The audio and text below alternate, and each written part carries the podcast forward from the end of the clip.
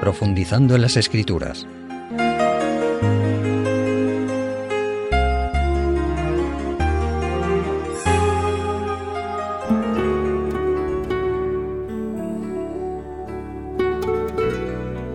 Estimados amigos, hoy vamos a comentar una historia conocida del Antiguo Testamento, la de David y Goliat, que contiene grandes enseñanzas para nuestra vida. Lo primero que haremos será tomar el texto bíblico y leer en 1 de Samuel capítulo 17 a partir del versículo 1 donde nos dice, un día los filisteos juntaron sus ejércitos para la guerra.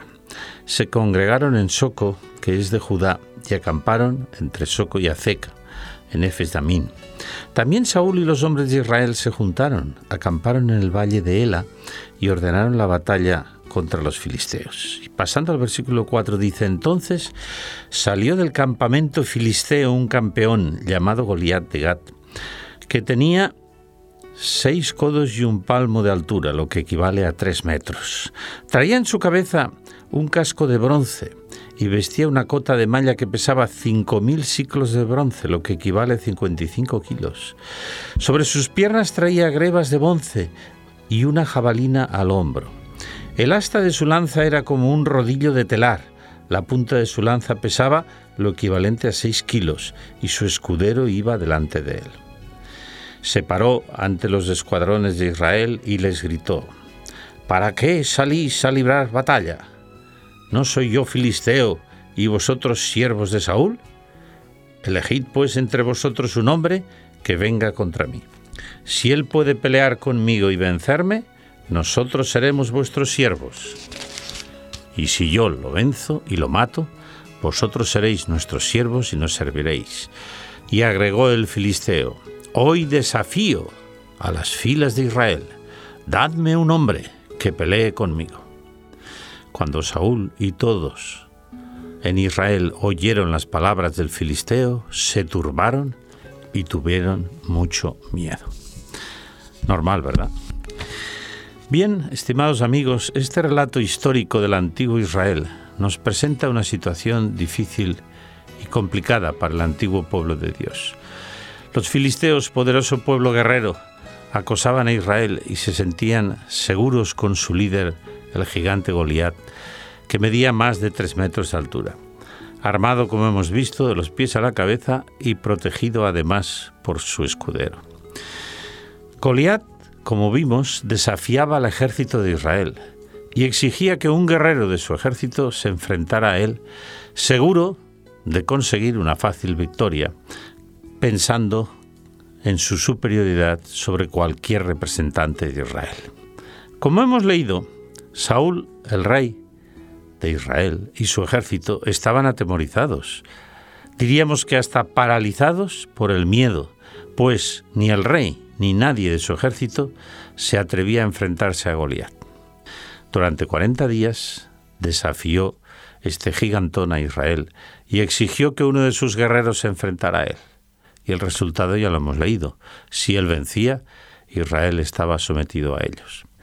Y ahora en el relato bíblico aparece el joven David enviado por su padre a ver cómo les iba a sus hermanos mayores enrolados en el ejército israelí quien viendo el vergonzoso acoso y desafío al que era sometido el ejército de Israel, sin que nadie tuviera valor de actuar, decidió hacerlo él y tomar una valiente decisión, por lo que quiso, en primer lugar, ser informado con detalle de lo que estaba sucediendo. Por lo que vamos a seguir el relato histórico de la Biblia en este texto que comenzamos en 1 Samuel 17 a partir del 24 dice, todos los varones de Israel que veían a ese hombre huían de él con temor. Y cada israelita decía, ¿habéis visto a este hombre que se adelanta a provocar a Israel? Al que lo venza, el rey le dará grandes riquezas, le dará su hija y librará de impuestos la casa de su padre. Entonces David preguntó a los que estaban junto a él, ¿qué harán al hombre que venza a este filisteo y quite la ofensa de Israel? porque ¿quién es este filisteo incircunciso para provocar a los escuadrones del Dios viviente? Y le respondieron las mismas palabras diciendo que eso harían al hombre que lo venciera. Cuando tomamos decisiones trascendentes en la vida, uno de los obstáculos que hemos de vencer a veces es la crítica destructiva de aquellos que nos rodean, venga de donde venga, pero que resulta más dura si procede de algún allegado, de algún ser querido o incluso de alguien de nuestra familia. Sigamos leyendo el relato. A partir del versículo 28 dice, Cuando Eliab, el hermano mayor de David, lo oyó hablar con aquellos hombres, se airó con David y le dijo, ¿Para qué has venido acá? ¿A quién has dejado aquellas pocas ovejas en el desierto? Yo conozco tu soberbia y la malicia de tu corazón, que para ver la batalla has venido. David respondió, ¿qué hice yo ahora? ¿No puedo ni siquiera hablar? Y se apartó de él hacia otros. Sí, la crítica hace mucho daño, sobre todo si es destructiva, pero podemos superarla.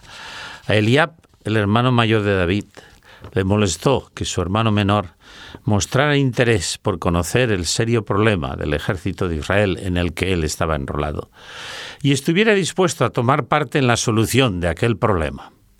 Eliab menospreció a David y le humilló, llamándole, como dice una versión de lengua más moderna, insolente, tejedor de artimañas y de entrometerse donde no le llamaban. Pero veamos la respuesta de David. Versículo 29 y siguientes. David respondió, ¿qué hice yo ahora? No puedo hablar siquiera. Lo comentamos antes, pero lo repetimos ahora. Y luego dice, algunos que oyeron las palabras de David las contaron a Saúl, y él lo mandó llamar. Y dijo David a Saúl, no desmaye ninguno a causa de él, de Goliat. Tu siervo irá y peleará con este filisteo. Pero Saúl dijo a David, tú no podrás pelear con este filisteo, porque tú eres joven, y él un hombre de guerra desde su juventud. David respondió a Saúl, tu siervo era pastor de ovejas de su padre, y cuando venía un león o un oso, y tomaba algún cordero de la manada, yo salía tras él, lo hería y lo libraba de su boca. Y si se levantaba contra mí, yo echaba mano de la quijada, lo hería y lo mataba. Fuese león, fuese oso, tu siervo lo mataba. Y este filisteo incircunciso será como uno de ellos, porque ha provocado al ejército del Dios viviente. Queridos amigos, qué respuesta más hermosa, más valiente. Qué respuesta de fe y de confianza. Algunos dirían en sí mismo, no, en Dios, en el Dios Todopoderoso. La respuesta de David fue un ejemplo para nosotros. Cuando nos enfrentamos a problemas insolubles, si somos creyentes, sabemos que hay un poder todopoderoso que nos asiste. Y para Dios no hay imposibles. David había visto la mano de Dios cuando él cuidaba el ganado. Y su argumento, como hemos leído, era sencillo. Si Dios me ayudó entonces a proteger a mi ganado ante leones, ojo, no habla de lobos, habla de leones y osos, ¿por qué Dios no me va a proteger ahora para enfrentarme a este gigantón que se burla de Israel y se burla del Dios de Israel? Pero como hemos visto, también el rey Saúl, en lugar de animar, por lo menos en principio, al joven David, le dijo, tú no podrás ir a enfrentarte con este filisteo, pues no eres más que un muchacho, y él es todo un guerrero. De nuevo David recibe aquí otro mensaje desanimador. Tú no puedes ir. ¿Por qué? Porque eres muy joven y no tienes experiencia en el arte de la guerra. Probablemente, estimados amigos, en alguna ocasión nos hayan dicho algo parecido. Tú no puedes hacer esto, o no sabes hacerlo. No estás preparado. ¿Eres muy joven o eres ya demasiado viejo? No tienes experiencia, etc. ¿Cómo hemos reaccionado ante estas palabras desanimadoras? ¿O cómo reaccionaríamos? Veamos cómo lo hizo David. Hemos leído ya parte de la respuesta y el versículo 37 añade, El Señor que me ha librado de las garras del león y del oso, también me librará de la mano de ese filisteo. Dijo Saúl a David, Ve y el Señor sea contigo. Incluso Saúl, el que le había dicho, Tú no puedes, finalmente viendo la decisión de David y su confianza plena en el Dios Todopoderoso, le dice, ves, y que Dios te acompañe, que sea contigo, porque Él es el único que te puede y nos puede dar la victoria. Y entonces, como dice el relato, Saúl vistió a David con su ropa, dice aquí, sobre su cabeza puso un casco de bronce, lo armó de coraza, le ciñó la espada, pero claro, el joven David dijo yo con esto no puedo. Entonces se lo quitó. ¿Y qué hizo David? Pues sigue diciendo a partir del versículo 40, lo leemos rápidamente, ya que los textos son muy amplios, tomó su callado, eligió cinco piedras lisas del arroyo, las puso en su bolsa, y con la onda en su mano fue hacia el filisteo. El gigante Goliat, como sigue diciendo el relato, y lo podéis leer tranquilamente en vuestras Biblias en casa, al verle venir así, le dijo, versículo 43, ¿acaso soy un perro para que vengas a mí con palos? Y maldijo a David por sus dioses. Ahí hay una idea importante. No estaba Goliat desafiando solo al ejército de Israel y al joven David, estaba desafiando al Dios de Israel. Luego agregó el filisteo, ven a mí, y daré tu carne a las aves del cielo y a las bestias del campo. Entonces dijo David al filisteo, tú vienes a mí con espada, lanza y jabalina, pero yo vengo a ti en el nombre del Señor Todopoderoso, el Dios de los escuadrones de Israel que tú has provocado. El Señor te entregará hoy en mis manos y yo te venceré. Cortaré tu cabeza y daré hoy los cuerpos de los filisteos a las aves del cielo y a las bestias de la tierra, y toda la tierra sabrá que hay un Dios en Israel. Y toda esta multitud sabrá que el Señor no salva con espada y lanza, porque esta es una guerra del Señor, y Él os entregará en nuestras manos. Y, como sigue diciendo el relato, cuando el filisteo se acercó, David sacó una piedra de la bolsa, la tiró con la honda e hirió al filisteo en la frente, el cual cayó. David se acercó, le venció, lo hirió y lo mató, sin tener, dice David, espada en su mano. Entonces David corrió, tomó la espada de él, lo mató y le cortó la cabeza. Y cuando los filisteos vieron a su paladín muerto, huyeron. Entonces todo Israel salió en pos de los ejércitos filisteos para perseguirlos y obtuvieron una victoria clamorosa. Es verdad, mis amigos, que este es un relato bélico y a veces los relatos bélicos no nos gustan. Y casi a veces preferiríamos no encontrarlos en la Biblia, pero la Biblia tiene una parte de historia. Aquí no fue el pueblo de Israel el que provocó a los filisteos, sino ellos que fueron provocados. Israel tenía un pequeño ejército, los filisteos eran un gran ejército. Ellos tenían a ese gigante de más de tres metros, Goliat. Israel no tenía a nadie que se equiparara físicamente a él y en el arte de la guerra. Goliat no solo estaba humillando al rey de Israel y a su ejército, sino que se estaba burlando del Dios de Israel. Y ahí era donde David entendió que había que actuar, que esto no podía dejarse así, ya que Goliat confiaba en sus dioses, iba a demostrarle quién era el Dios verdadero, quién era el Dios todopoderoso. Este relato histórico, amigos oyentes, nos ayuda a destacar el valor de la fe y de la confianza en Dios.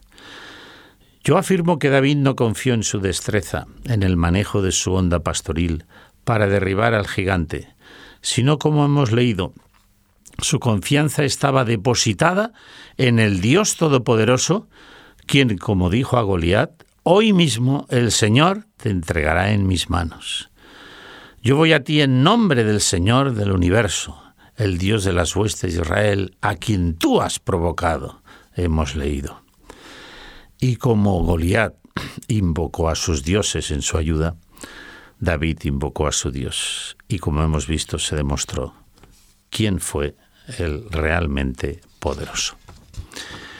Queridos amigos, este hecho histórico del antiguo Israel nos ayuda a destacar el valor de la fe y de la confianza en Dios. Vivimos en un mundo complicado. Muchos Goliaths nos acechan, ¿no es así? Y el mayor Goliat, según la Biblia, es el enemigo del bien, es Satanás. Por eso vamos a leer en la carta de San Pablo a los Efesios capítulo 6, donde dice en el versículo 11. Vestíos de toda la armadura de Dios para que podáis estar firmes contra las artimañas del diablo, porque no tenemos lucha contra seres humanos, sino contra principados, potestades, dominadores de este mundo de las tinieblas, contra malos espíritus en los aires. Por lo tanto, tomad toda la armadura de Dios para que podáis resistir en el día malo y habiendo acabado todo estar firmes. Y entonces, enumerando la armadura de un guerrero de aquel tiempo, el versículo 16 dice, sobre todo, tomad el escudo de la fe, con que podáis apagar todos los dardos encendidos del maligno. El escudo de la fe, mis amigos, fue la armadura de David. La fe y la confianza, no solo en sí mismo y en su destreza, sino en el Dios Todopoderoso, por encima de todo. La fe no cae del cielo, como algunos piensan, por arte de magia. Es el resultado de una verdadera relación con Dios, es conocer nuestras limitaciones y confiar en el poder y en la voluntad divinos. Vivimos, es cierto, en el terreno del enemigo.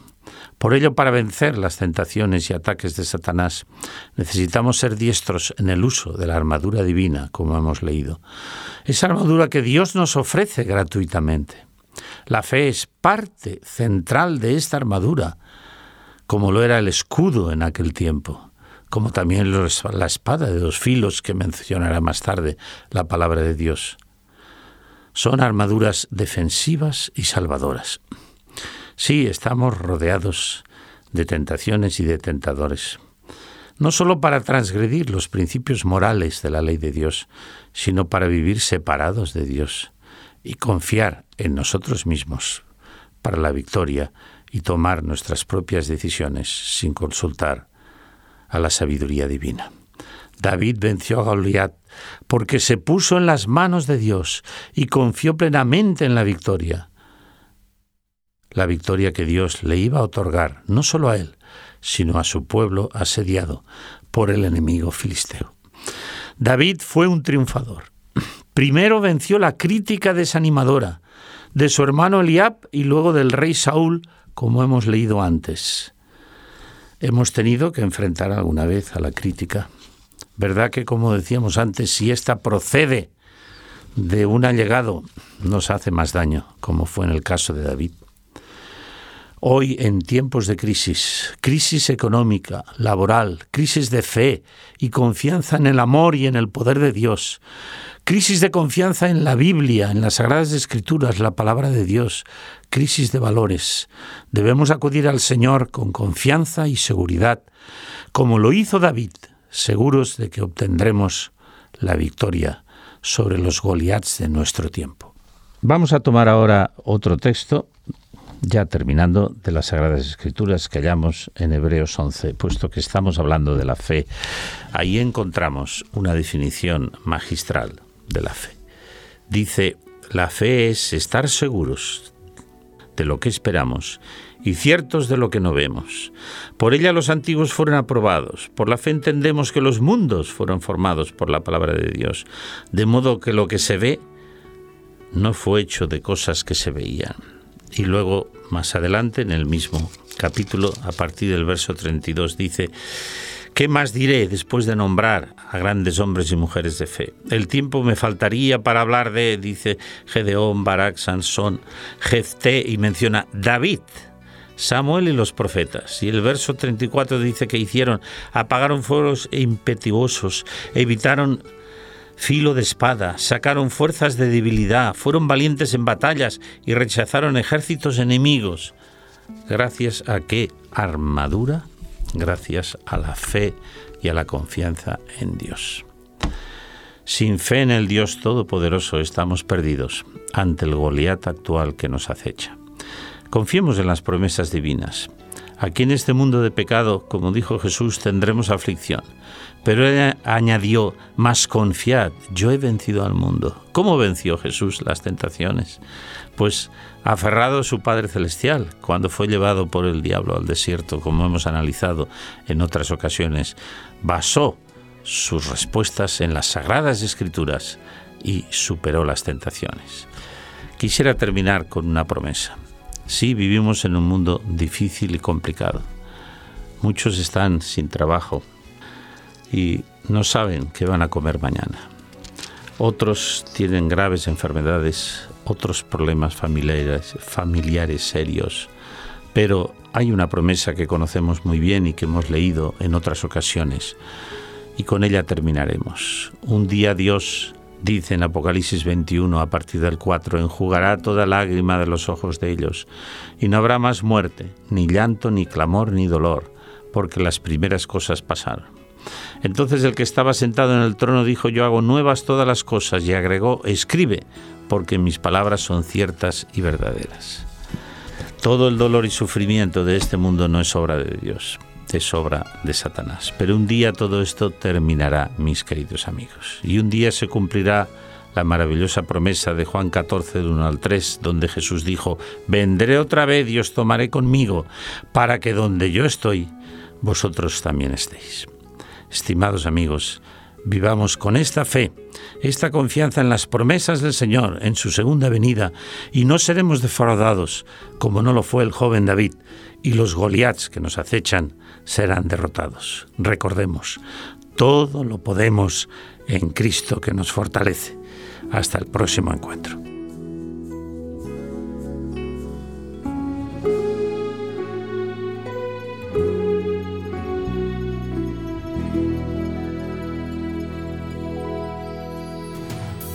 Conoce nuestros interesantes cursos en www.ofrececursos.org y solicita los que más te interesen de forma totalmente gratuita y sin ningún compromiso. Recuerda www.ofrececursos.org.